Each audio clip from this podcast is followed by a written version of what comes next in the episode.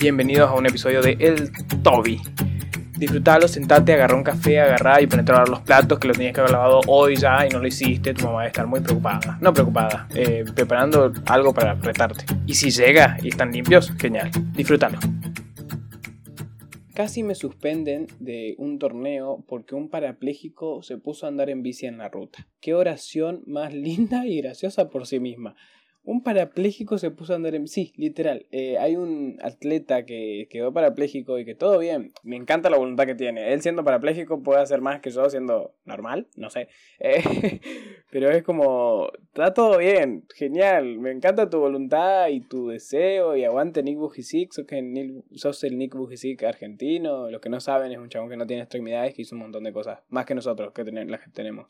Y es como, hiciste más cosas que yo, que sí puedo mover mis piernas y, y un montón de cosas, ¿no? Pero, pero justo a esa hora vas a salir a andar en bici a la ruta que conecta Río Grande con Ushuaia. Yo tenía un torneo en Ushuaia y estuve tres horas atrás de, ese chabón y de defensa civil que venía viendo que no se caiga y de un montón de ciclistas que venían empujando la bici también. Y por llegar tarde casi me como la suspensión y fue, fue re triste porque el que venía manejando sí se comió una suspensión, no va a poder jugar en un par de torneos. Y es como, pero es culpa del chabón parapléjico y es una excusa re tonta. Porque es como, ay, no, el perro se comió mi tarea. Un parapléjico estaba andando en bici en la ruta. Que para colmo los del equipo, supuestamente, que somos equipo, van a decir, no, pero nosotros fuimos a tal hora y vinimos a tal hora y, y llegamos a horario. Y es como, pero bueno, había un parapléjico andando en. O sea, no, le no es inventable esto. O sea, un parapléjico andando en bici en la ruta. Y justo nos tocó a nosotros, no sé, justo Justo cuando fueron esos para descansar las piernas, que sé cuáles, ¿no? Pero re triste.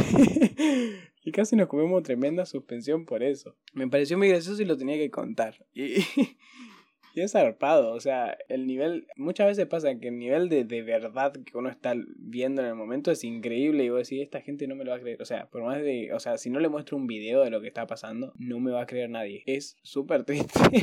Y bueno, me quedé, me quedé choqueado. Primero porque, o sea, no pensé que iba a ser para tanto. El, sea, nunca me habían suspendido de nada. Y no pensé que iba a ser para tanto el llegar a, a una suspensión por haber llegado tarde. Y encima por culpa de un parapléjico que se puso a andar en bici. Es como, dale, yo sí tengo pierna, déjame pasar. Y bueno, recapacitó un poco el DT. No nos suspendió a todos los que estábamos en el auto. Sino simplemente el que manejaba. Porque tipo se dio cuenta que nosotros no podíamos bajar y ir caminando. Porque tipo íbamos a llegar más tarde todavía. El parapléjico que iba a llevar primero y nosotros atrás.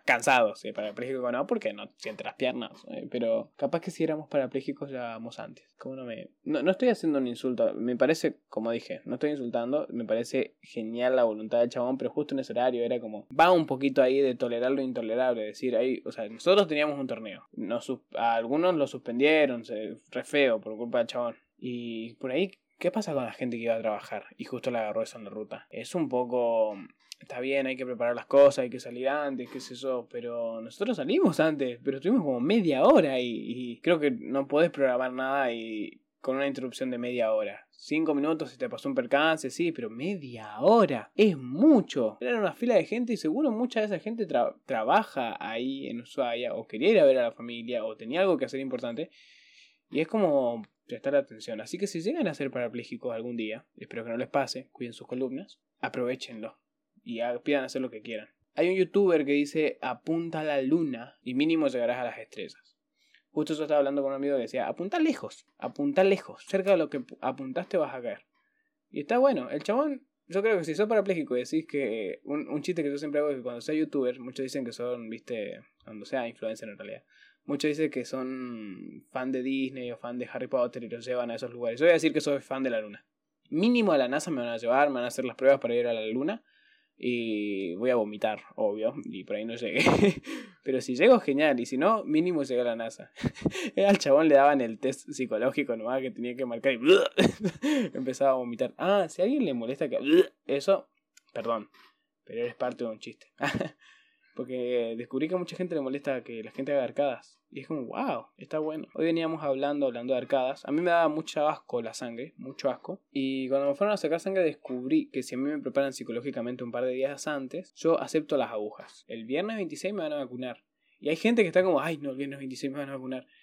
Y es como, pero no, a mí, a mí yo, yo acepto mucho más si me dicen con anticipación. No así como mi hermana que, que le tienen que decir de sorpresa, tipo, ¡pam! Te vamos a poner. Y listo. Pero a mí me sacaron sangre y adoro que me saquen sangre y adoro saber cuándo me van a sacar sangre porque es Es genial, es más, donaría sangre, pero no sé por qué no lo hago. Voy a donar sangre algún día y que me paguen. Ah, eso, es, eso, es, eso es vender sangre, Toby. Y no se puede. Ah, pero estaría bueno poder vender sangre.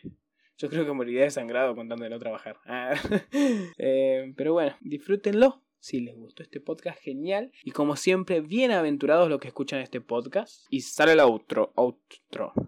Si todavía no terminaste de lavar los platos, poné otro episodio que va a estar muy bueno y encima te va a alcanzar para cuando termine de lavar los platos. Tu mamá va a venir, va a estar contenta. Igual te va a retar porque no barriste, así que no pasa nada. Por lo menos disfrutaste el tiempo mientras lavaba los platos. Pone otro episodio, dale. Nos vemos en el próximo.